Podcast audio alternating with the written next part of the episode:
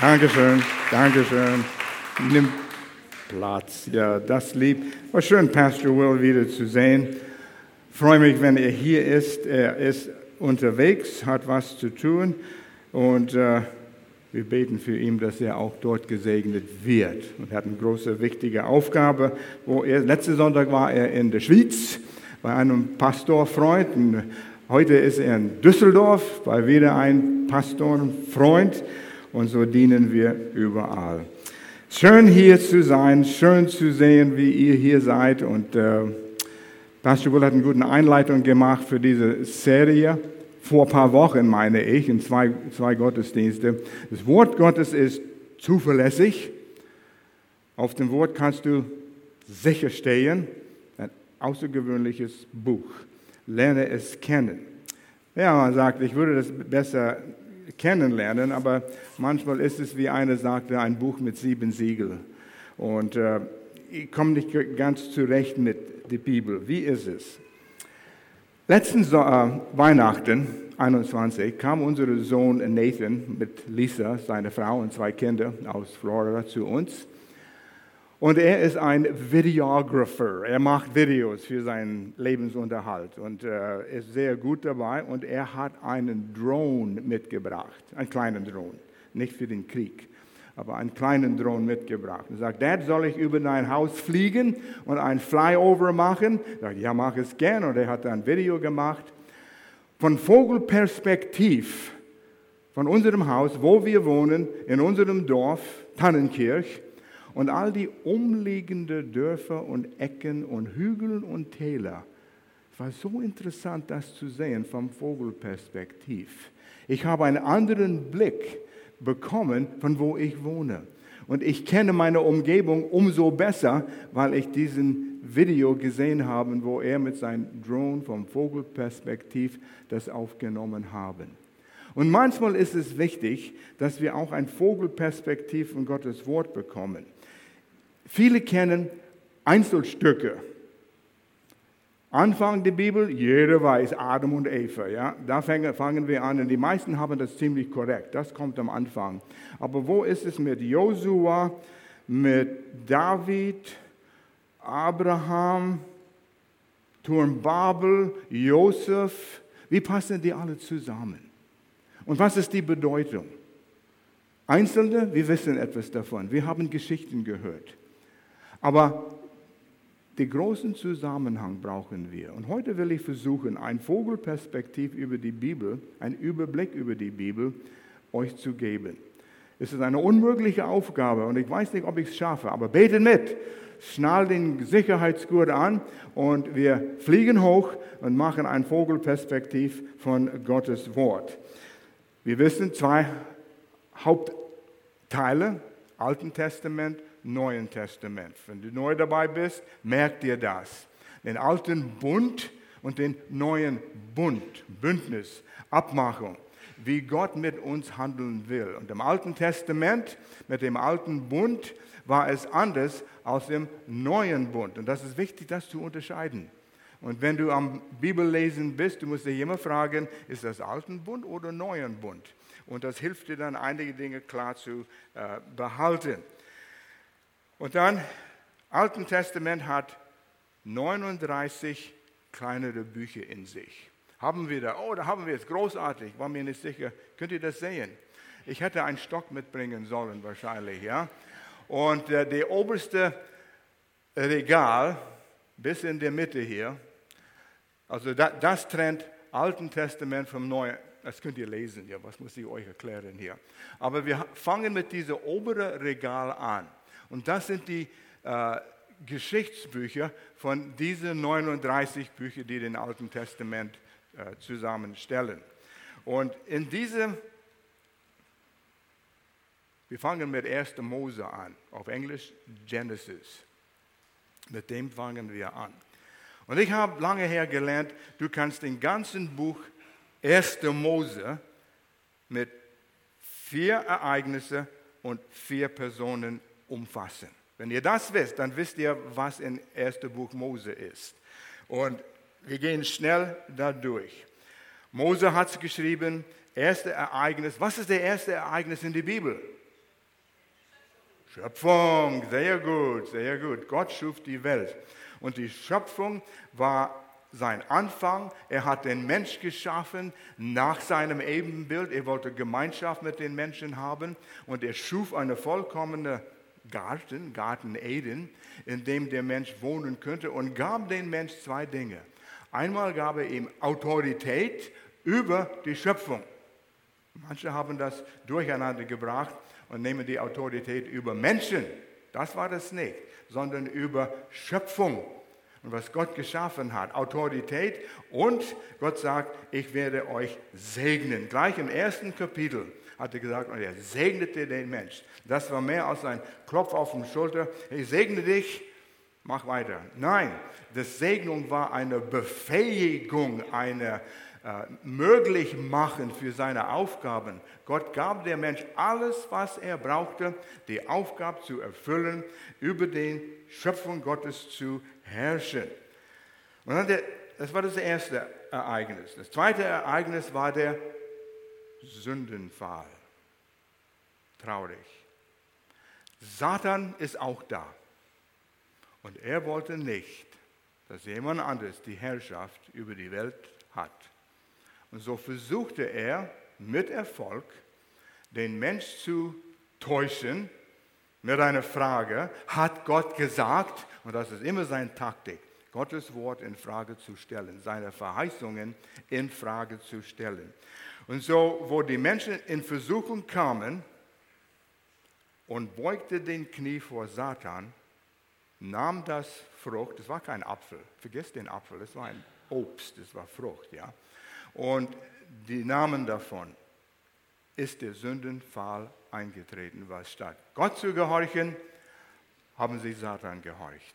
Und hatte, Satan hat dort diese Autorität von dem Mensch gestohlen, rechtmäßig gestohlen.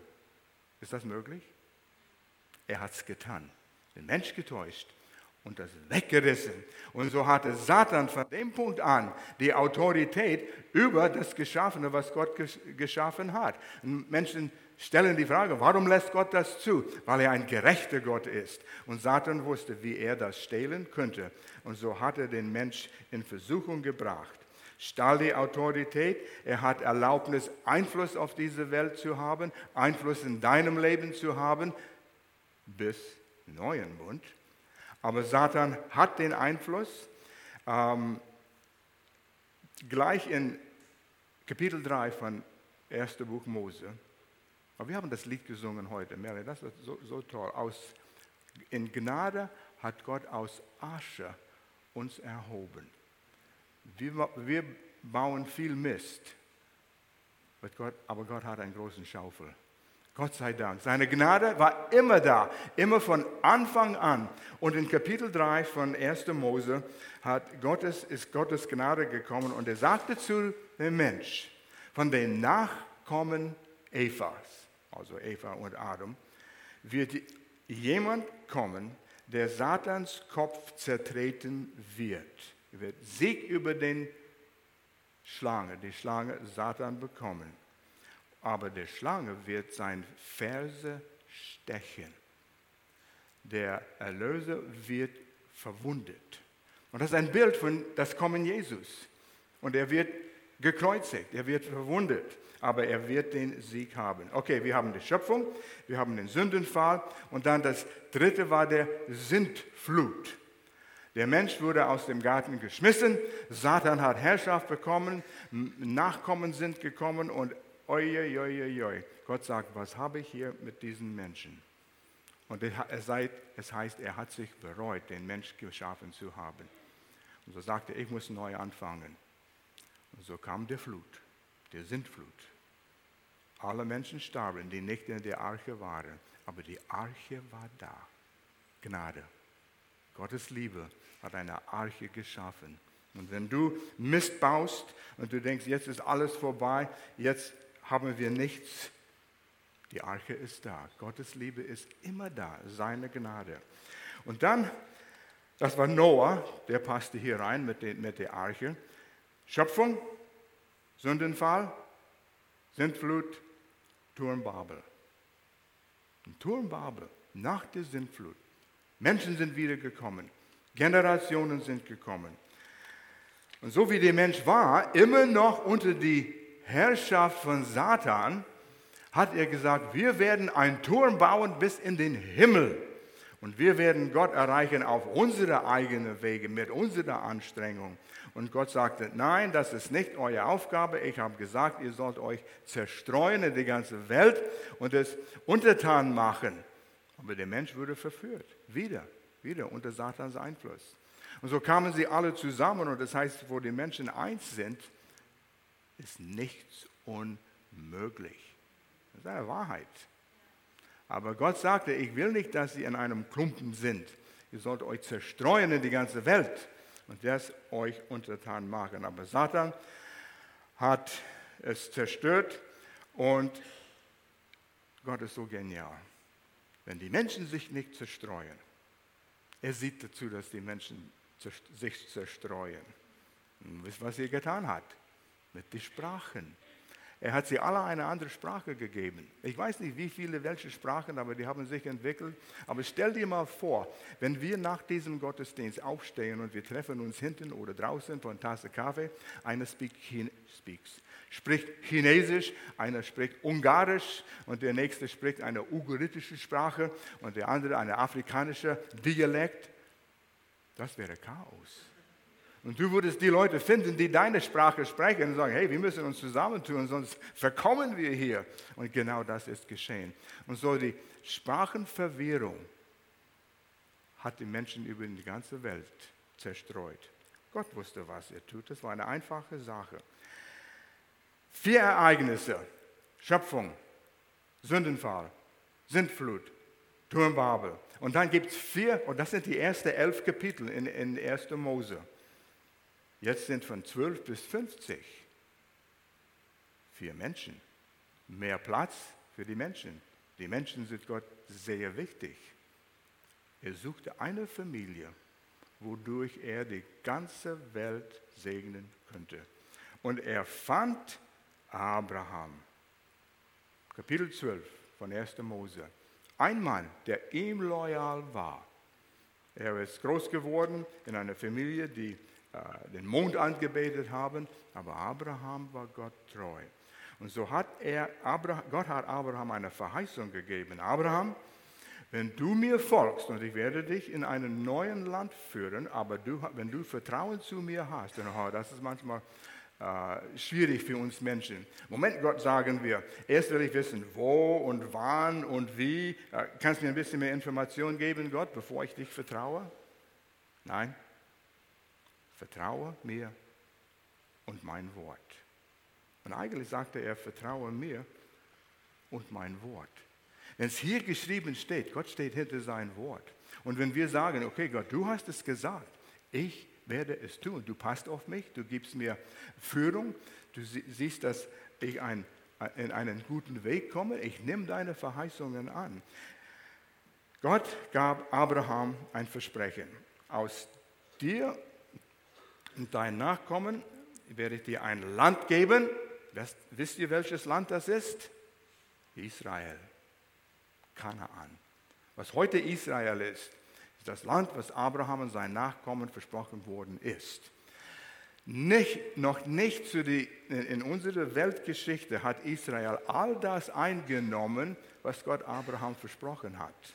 Es kommt noch. Gott hält sein Versprechen. Nachkommen, Land Nachkommen, so viel, dass du nicht zählen kannst wie die Sterne in den Himmel. Hast du mal versucht, die Sterne zu zählen? oh, vergiss es. Und Abraham war genauso.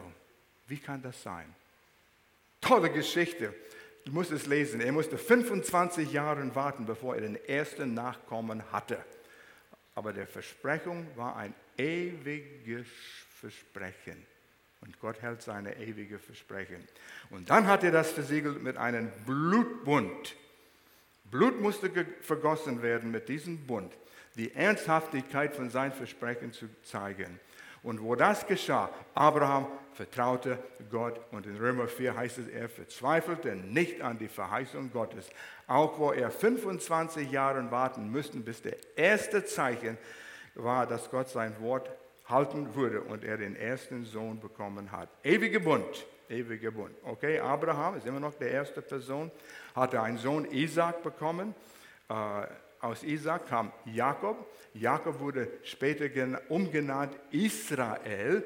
Jakob hat zwölf Söhne und das sind die zwölf Stämme Israels, die heute immer noch äh, gültig sind.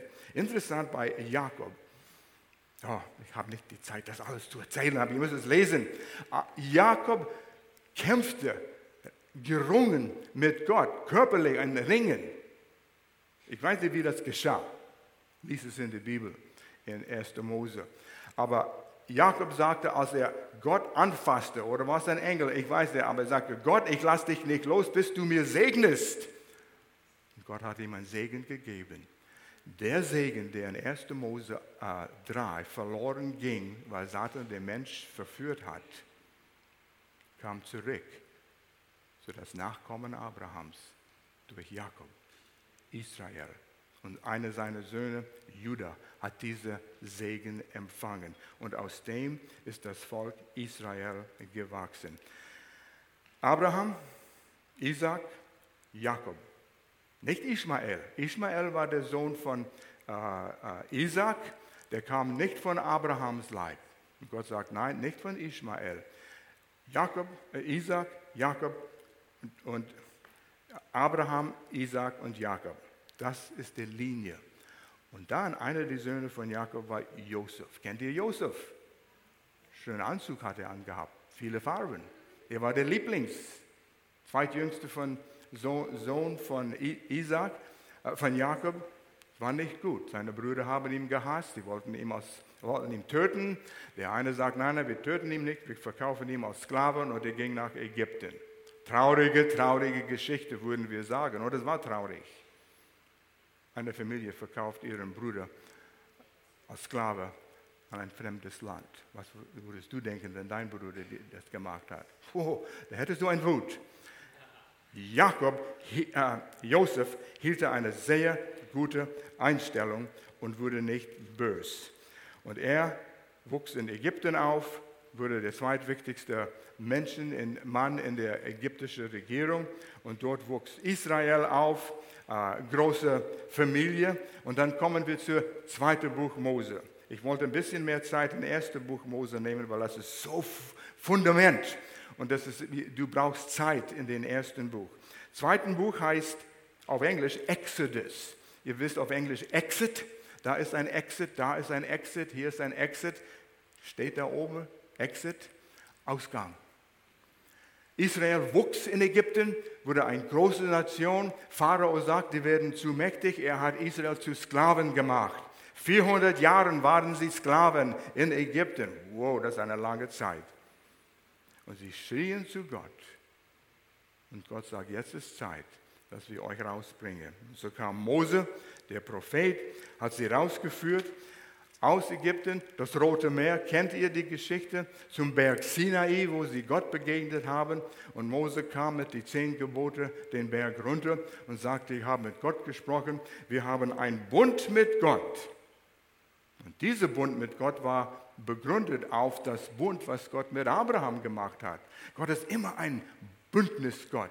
Und du siehst es durch die Bibel. Ein Bund, ein Bund, und diese waren ewige Bündnisse. Gott ist mit Israel noch nicht fertig. Merkt euch das.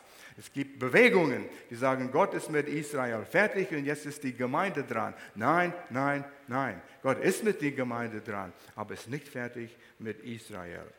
Und so, Gott sagte, Berg Sinai durch Mose, ich werde euer Gott sein, wenn ihr meine Gesetze treu bleiben. Was ist geschehen? Wir lesen weiter. Dritte, Mose, dritte Buch Mose. Und hier lernte Israel, Gott ist ein mächtiger Gott, ein heiliger Gott. Wie kann sündige Menschen ein heiliger Gott begegnen? Und Gott brachte uns, sein Plan war so genial. Ich muss sagen, ähm, ich unterbreche das hier. Heute Morgen, als ich mich neu vorbereitete, es war so, Gott, du hattest einen Plan von Anfang an bis Ende und er ist noch nicht fertig und alles passt am Platz. Und Gott ist relaxed. Hab Vertrauen. lerne meinen Plan kennen und ihr werdet wissen, woran ihr seid. Und dann seid ihr relaxed. Oh, es gibt einen Kampf. Wir müssen kämpfen, aber wir stehen auf der Seite der Sieger. Ähm, Tieropfer, das kam in das dritte Buch Mose. Wie können sündhafte Menschen in die Gegenwart Gottes kommen? Und Gott sagte, wir führen hier was ein. Ein Tier wird stellvertretend für eure Sünden sterben, sein Blut vergießen und das wird ein, die wussten es noch nicht, ein Symbol sein für das, was noch kommt. Aber irgendwie müssten diese dieses Volk, die waren so viele Jahre Sklaven, sie wussten von so wenig, von wer Gott ist. Und hier fing die Schule an. Und Gott führte das ein mit Tieropfer. Stellvertretend wurde Blut vergossen für die Vergebung der Sünden. Das war ein sehr wichtiger Punkt. Vierte Mose. Auf Englisch heißt dieses Buch Numbers, Zahlen. Als Israel aus Ägypten ging, es hätte sein sollen, in circa einer Woche würden sie ins verheißene Land reingehen. Aber die Kundschafter, die zwölf Kundschafter, kamen zurück und sagten, es gibt Riesen in der Land, in das verheißene Land. Von den zwölf Kundschafter, zehn zweifelte, zwei glaubte. Und die zehn, die Mehrzahl, die zweifelte, hat ganz Israel überzeugt, wir schaffen es nicht. Und Gott sagt, okay, Umleitung in die Wüste. 40 Jahre lang. 40 Jahre lang, bis diese Generation gestorben ist. Ihr hattet Gott nicht vertraut. Hebräer spricht davon. Sie hatten kein Vertrauen zu Gott. 5. Mose. Nach 40 Jahren kommt Josua, Diener von Mose, und er soll Israel ins verheißene Land führen. Aber 5. Mose, Deuteronomy heißt es auf Englisch, Deutero 2, Nomas ist Gesetz. Das zweite Mal, wo Mose das Gesetz vorliest für Israel. Erste Mal war in Berg Sinai, als sie aus Ägypten kamen. Da wussten sie, wie sie Gott gefallen könnte und gesegnet werden könnte, wenn sie das hielten. Und jetzt, nach 40 Jahren, neue Generation, Zeit, dass wir den Bund nochmals lesen. Und so hat Mose das vor Israel gelesen, das Gesetz noch einmal. So, das waren die ersten fünf Bücher Mose hier, die grünen hier. Und jetzt auf dem obersten Regal haben wir noch zwölf andere Geschichtsbücher. Und das nächste ist Josua. Und Josua war Mose rechte Hand und er wurde auserwählt, Israel ins verheißene Land zu führen. Spannende Geschichte, wie sie das erobert haben. Stell dir mal vor, du baust eine Armee auf von Sklaven, die 400 Jahre Sklaven waren und 40 Jahre in die Wüste rumgewandelt hat und jetzt sind sie die Armee um ein Land von etablierten Feinde Gottes zu übernehmen. Wow. Jericho, ihr kennt die Geschichten. Die gingen rein und das Land wurde verteilt. Dann haben wir nach Josua das Buch Die Richter. Und die Richter waren Männer, die Gott gesalbt hat, Ordnung zu halten, Probleme zu lösen, den Weg, den Gott haben wollte, zu zeigen. Israel hat nicht gehört. Teil von den Richtern waren sogar korrupt. Klappte nicht. Der Menschenherz war verdorben durch Sünde. Und dann kamen wir auf ein wunderschönes Buch, Ruth. Viele haben von Ruth gehört. Jetzt wisst ihr, nach Richter kommt Ruth. Und Ruth ist da irgendwo dazwischen chronologisch hier reingesteckt. Aber in der Zeitrahmen kam diese Geschichte von Ruth. Sie war eine Nicht-Judin, hat einen Juden, jüdischer junger Mann geheiratet der Mann hat eine Mutter, die Witwe war, und dann starb dieser Mann, der Ehemann von Ruth. Naomi war die Mutter, der Sohn starb, Ruth hat ihr Mann verloren und sie sagte, ich werde zu meiner Schwiegermutter hinziehen und ich werde sie dienen und helfen und unterstützen. Wunderschön. Die, ihr kennt es, manche nehmen das als, als äh, Trauspruch. Äh, wunderschön. Ruth war hilflos. Die hatten keine DAK, AOK, keine Krankenkasse, keine Absicherung. Sie war auf sich alleine gestellt. Aber sie kannte die jüdischen Gesetze und sie konvertierte zu das jüdische Glaube. Und da lernte sie Boas kennen, ein treuer jüdischer Landbesitzer. Und er war ein, was die Bibel nennt, ein blutsverwandter Erlöser. In solchen Situationen, wo es kein DAK, AOK gibt, wer passt auf diese junge Witwe auf? Sie hat kein Nachkommen, die auf ihr passen wird. Dann war es die Aufgabe von einem Nahverwandter, Blutsverwandter, sie zu sich zu nehmen, auf sie aufzupassen und äh, das Nachkommen auch von dieser Witwe kommen würde. Gott hat versorgt. Gnade. Gott war immer da mit einer liebevollen, blutbunt Liebe. Ewige Liebe war er da. Samuel, das war das nächste. Oh, was sehr wichtig ist. Ruth wurde der Urgroßmutter von König David. Ihr kennt ihn. Eine Nicht-Jude wurde eingepropft und Gott nahm sie an. Das soll auch eine Lehre sein, wie wir über vielleicht andere Nationen und Rassen denken. Wir sind nicht nur die gesalbte und einzige Beste. Das ist eine ganz tolle Lehre dort. Samuel, 1. und 2. Samuel, König David, sehr loyal, eine Legende. Israel hat Frieden, bekam Frieden durch ihn. David hat die restlichen Feinde aus Israel äh, besiegt, hat einen Fehltritt gemacht, er hat gesündigt mit Bathsheba. Er fand sie schön und hat sie zu sich genommen und sah, sah dazu, dass ihr Mann im Krieg starb. Mord, großer Fehler. David tat Buße. Gott war gnädig. Israel blieb stark. Aber nach dieser Sünde hat David viele Herausforderungen und Probleme. Könige und Chronik ist das nächste Buch. Und wie das heißt, Könige. Viele Könige kamen nach David. Salomo kam und nach Salomo wurde Israel in zwei gespalten. Sie hatten Probleme, viele schlechte Könige. Wenn du all die Könige schaust und nennst, welche waren gut und welche waren schlecht, sind mehr schlechte als gute. Warum? Was ist mit dem Menschen los? Er braucht, äh, er braucht Erlösung von der Sünde, die er hatte. Das war noch nicht so weit. Und so Gott sagte, ich sende euch ins äh, Gefangenschaft nach Babylon. Heute ist das Irak. Und dort waren sie in Babylon 70 Jahre. Nach 70 Jahren kamen sie zurück. Die erste Menge, die zurückkam, war unter ein Priester, auch ein Jude, die auch in Babylon als war. Und es, er hieß Esra.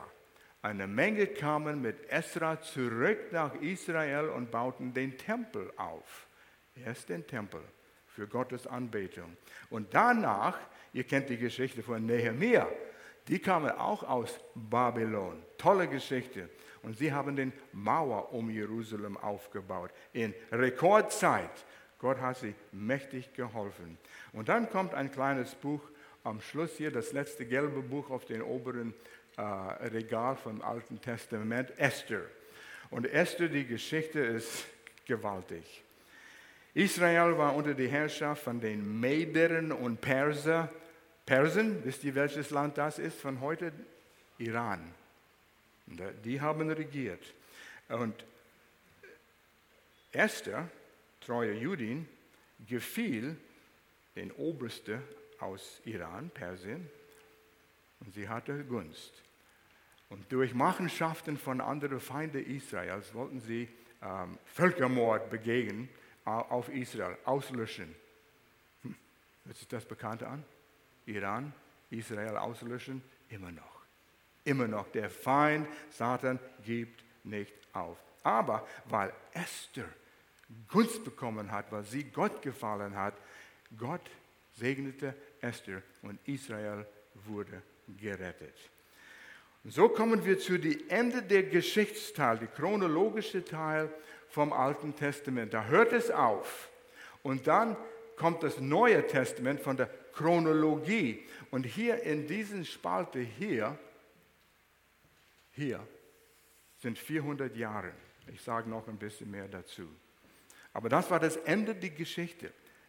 Jetzt haben wir die Lehrbücher und die Prophetenbücher. Und wo passen die hier rein? Wenn wir die nehmen würden wie Karten und wenn ihr mit Karten spielt, ihr könnt sie äh, shuffle, wie sagt man shuffle? Mischen. Wisst ihr, wie das ist? Aber wir mischen diese zwei Regale in den obersten Regal, die sind meistens von so Samuel bis am Ende geschehen sie. Hiob, wenn schlechte Dinge gute Menschen passieren, wie verhalten wir uns? Lerne das. Sehr, sehr interessant. Weisheitsliteratur, Poesie. Man lernt so viel aus den Psalmen, wer Gott ist. Man lernt von Sprüchen, Weisheiten, wie du umgehst mit anderen Menschen, wie du umgehst mit deinen eigenen Kindern, wie du umgehst mit deinem Geld, mit deinen Geschäftssachen und einfach in Kommunikation mit Menschen. So viel Weisheit ist in diesen Büchern gegeben.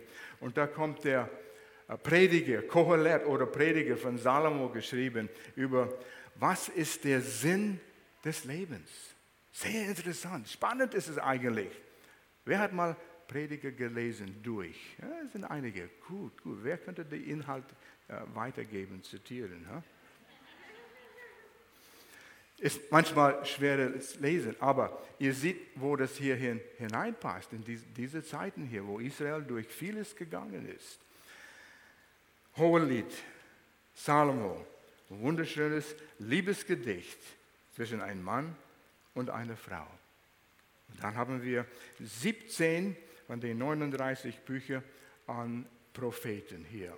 Sind interessant. Gott sprach durch Menschen. Seine Wille war immer klar. Wir haben Jesaja. Gottes Gericht kommt. Und das war hier in der Zeit von die, die Könige und Chronik. Ähm, es kam, die wussten. Und Jesaja hat Israel vorbereitet. Aber er hat einen gewaltigen Teil von äh, Lehre über den Messias kommt. Der Messias kommt. Und Israel hat diese Hoffnung, der Messias kommt. Bis zu heute, das jüdische Volk ist stehen geblieben bei Jesaja. Und sie sind nicht herübergekommen ins Neue Testament.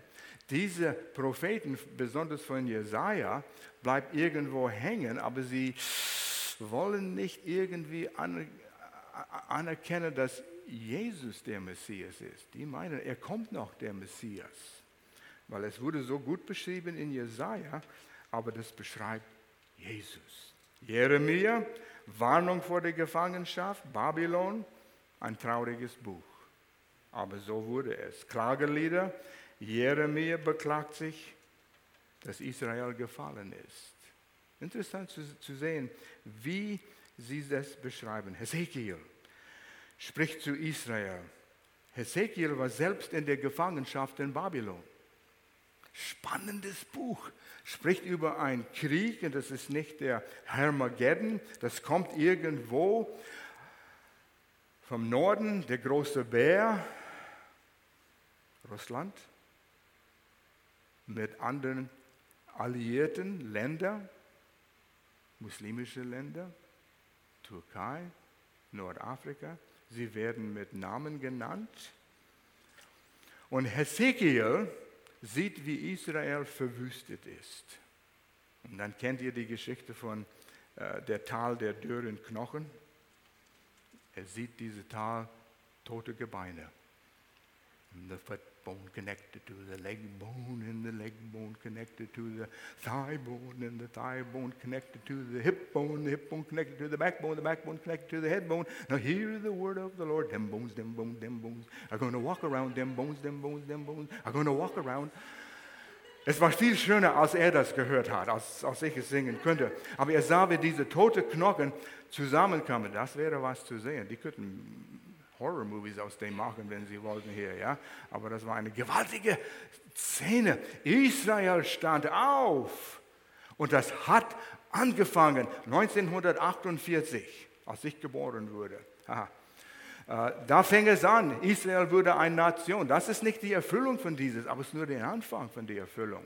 Es kommt noch in den tausendjährigen Reich, wo Jesus auf Erde regieren wird. Ezekiel hat es schon damals verkündet und andere Dinge, was er gesehen hat. Ein Rad in einem Rad. Daniel war auch ein Prophet, der in Babylon war. Und Daniel hat so viele interessante, wichtige Dinge über, was kommt auf uns zu. Und er hat eine Beschreibung von Weltreiche und wie die Welt regiert wird von verschiedenen Ländern. Und König äh, Nebuchadnezzar hat diese Statue gesehen, Kopf von Gold. Und Daniel hat es korrekt interpretiert. Das bist du, Nebuchadnezzar. Du regierst jetzt. Oh ja, ich bin der Nebuchadnezzar, der Gold. Und dann die, die, die, wo die, die Brust, das sind die Mede und Perser, Iran. Und schauen die Geschichtsbücher. Wer kam nach Babylon? Iran, die Perser, die haben regiert. regiert. Und dann kam die, äh, äh, die, die Länden, das war Grieche, die kamen. Und dann die Beine, Rom. Rom war am Macht, wo Jesus geboren wurde. Folge diese Geschichte nach. Die säkulären Geschichtsbücher sind voll davon. Genau wie Daniel das König Nebuchadnezzar gesagt hat. Und das begeistert mich. Damals in Gefangenschaft sagt Gott, ich habe einen Plan. Mein Plan wird in Erfüllung gehen. Und Generation nach Generation, diese Nationen wurden aufgerichtet und das heißt, Gott stellt diese Mächte auf und er nimmt sie ab, nimmt sie runter.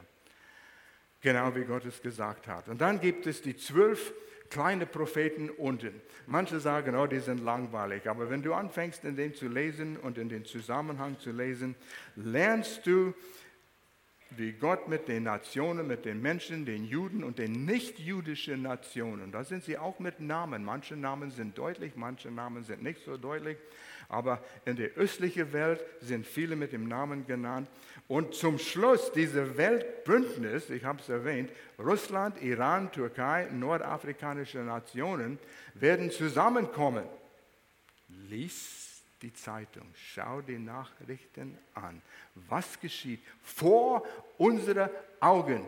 Das, was Daniel in seinem Buch hier geschrieben hat. Ihr könnt die Nachrichten und die Bibel nebeneinander lesen. Oh ja, jetzt weiß ich, was kommt.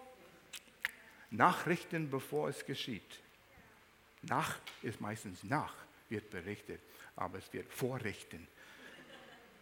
Oder sowas, wenn das geht. Und hier schließen wir das Alte Testament. 400 Jahre, kein Prophet. 400 Jahre, kein Wort von Gott. Keine Offenbarung. Rom ist, Rom ist an der Macht. Hart. Es war schwer. Und wenn du in die Geschichte liest, wie das war, dürre Zeit, bedrückende Zeit. Und die Lieder, die Israel singt, viele sind, oh Gott, wann wirst du kommen? Wir warten auf den Messias. Wir warten auf den Messias. Und dann, aus heiterem Himmel, nicht, es war nicht aus heiterem Himmel, aber so schien es. Plötzlich, Galater 4, Vers 4 bis 5. Ho, ho, ho, ho, ho, ho, ho. Haben wir das auf den Leinwand hier? Ich lese es hier ist da. Als aber, letzten Sonntag habe ich über aber gepredigt, das wichtigste Wort in Apostelgeschichte 1.8. Aber, nicht das, aber das. Als aber die Zeit, du musst es nachforschen, ich sage es nicht, wofür der aber da ist, aber du kannst es selber nachforschen. Als aber die Zeit erfüllt war, welche Zeit? Gott hat seinen Plan. Digital hat es damals geschrieben, ist immer noch aktuell, so wie dein Handy das auch hat. Ja? Du siehst immer, was dran ist. Was ist heute dran? Ah ja, das habe ich gestern gesehen. Oh, jetzt ist es Vergangenheit. No, jetzt muss ich es heute erledigen. Gott sagte, Jesus, Jetzt ist Zeit. Jetzt, jetzt. Wir müssen das fertig lesen. Als aber die Zeit erfüllt war, sandte Gott seinen Sohn. Hier ist das ganze Plan, das ganze Evangelium von äh, 1. Mose bis Offenbarung in diesen einen Vers. Als aber die Zeit erfüllt war, sandte Gott seinen Sohn, geboren von einer Frau und unter das Gesetz getan, auf dass er die, die unter dem Gesetz waren, loskaufte von der Sünde, damit wir Kindschaft empfingen. Halleluja! Das war Gottes Plan von Anfang an. Als, als Gloria und ich nach Deutschland kamen in 1972, das erste Mal, wo ich in einem deutschen Zug fuhr, lag auf dem Stuhl der Plan. Wir fuhren von Hamburg nach äh, Basel. Und da stand jede Haltestelle, äh, 13.23 Uhr Anfahrt, Ankunft. Abfahrt 24. Ich dachte nein, auf die Minute, das glaube ich nicht. In Kanada sind die Züge Tage Verspätung oder Stunden Verspätung, ja. Aber dass sie auf die Minute gehen und so saß ich in meinem Stuhl und schaute auf die Uhr am Bahnhof. Noch zwei Minuten.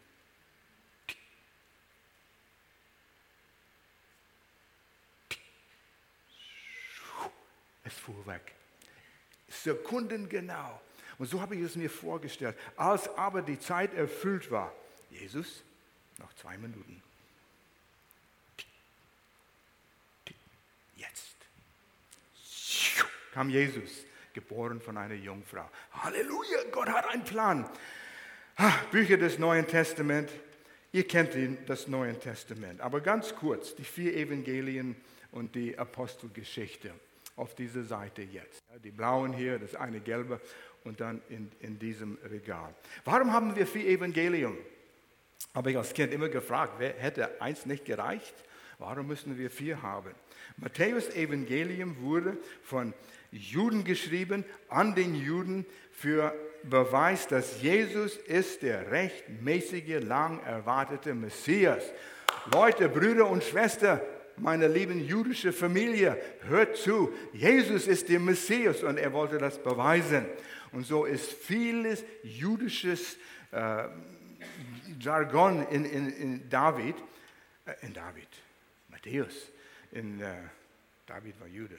Matthäus Evangelium ist vielleicht nicht das einfachste für einen jungen Christ zu verstehen, aber dafür ist Markus Evangelium viel einfacher.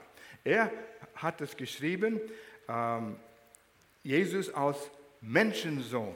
Seine Menschlichkeit wurde in Markus gesehen. Jesus kam zum, zu dienen, es kam alle zu dienen.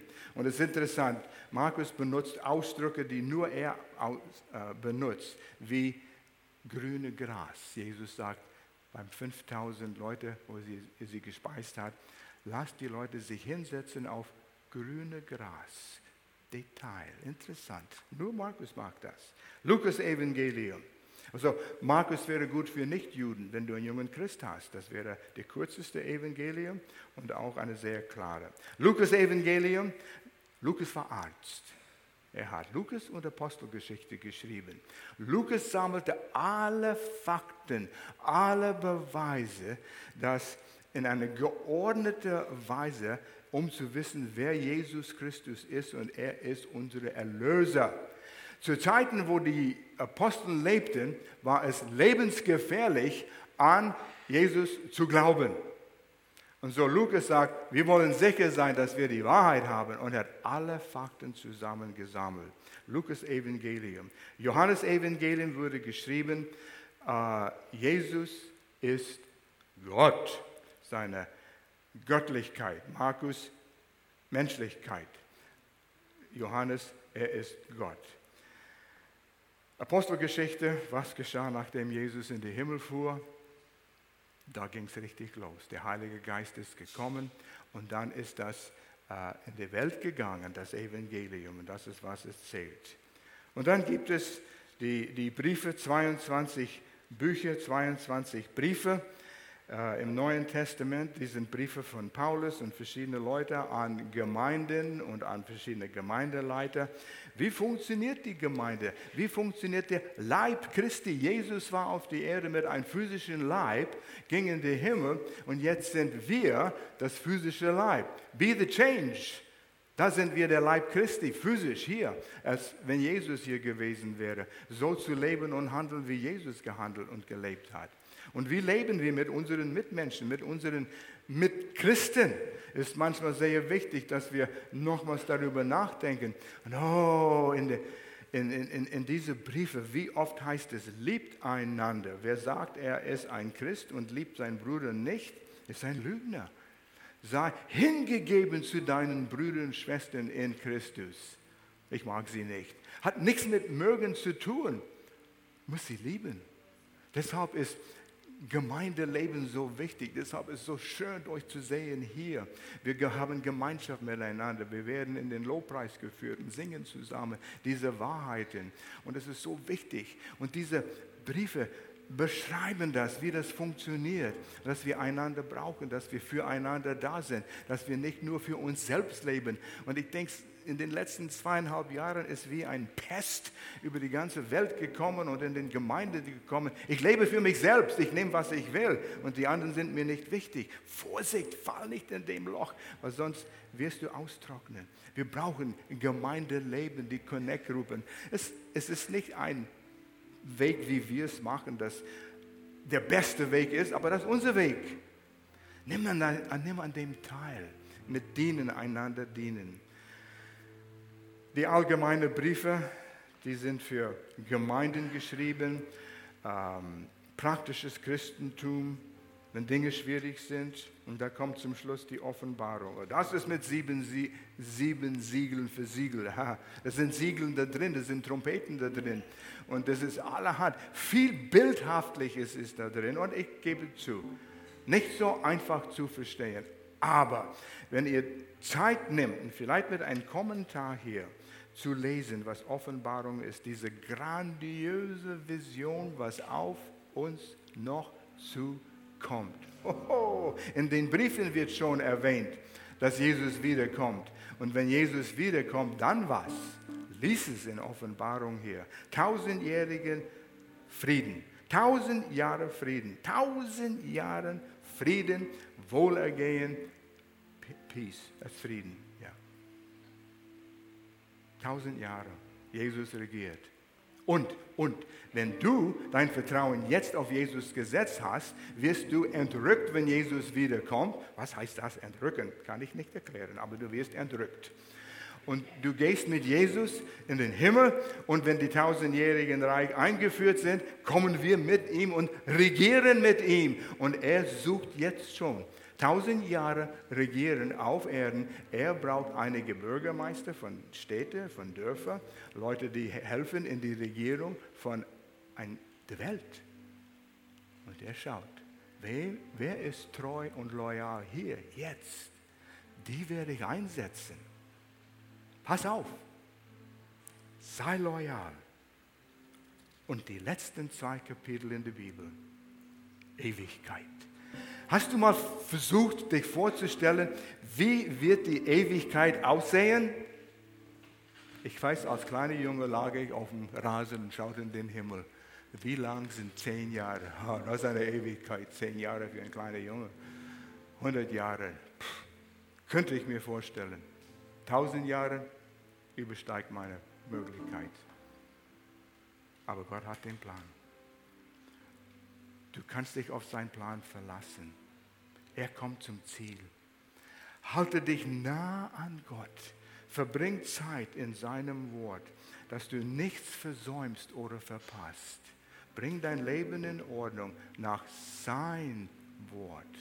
Und wenn du hier bist oder zuschaust auf dem Internet, vielleicht zum ersten Mal hörst du einige dieser Dinge und du sagst, wow, Gott hat einen gewaltigen Plan. Wie passe ich da rein?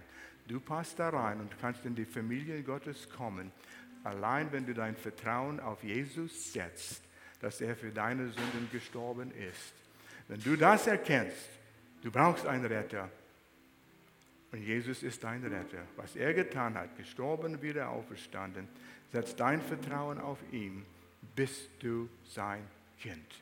Und ich lade dich ein, jetzt gleich mit mir zu beten. Das Gebet rettet dir nicht, sondern dein Glauben rettet dir. Jesus, ich weiß, ich bin ein Sünder und brauche Errettung.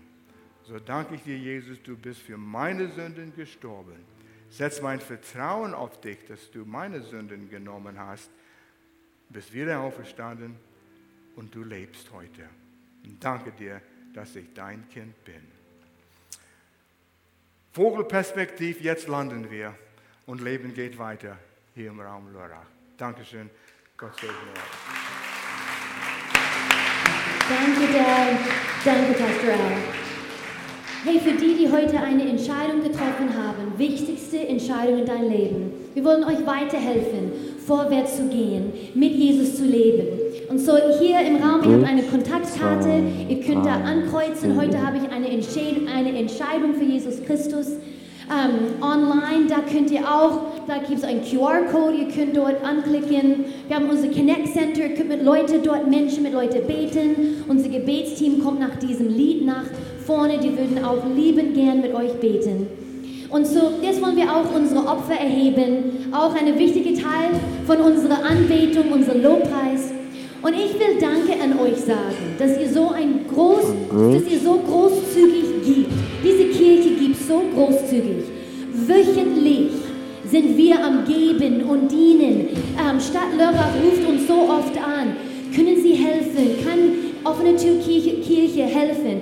Global, durch Missionsorganisationen verändern wir diese Welt. Ihr verändert diese Welt, weil ihr so großzügig gibt. Be the change. Das können wir nicht machen ohne euch. Und so danke, dass ihr so großzügig gibt. Jetzt wollen wir unser, für unser Opfer beten. Herr, wir danken dir, dass du uns beigebracht hast zu geben. Und so, Herr, ich danke, die Finanzen sind gesegnet hier, auch persönlich. Herr, die Menschen, ihre Finanzen sind gesegnet. Die Finanzen, die reinkommen, Herr, ich danke, dass wir richtig damit umgehen, dass die gesegnet sind, Herr. In Jesu Namen. Amen.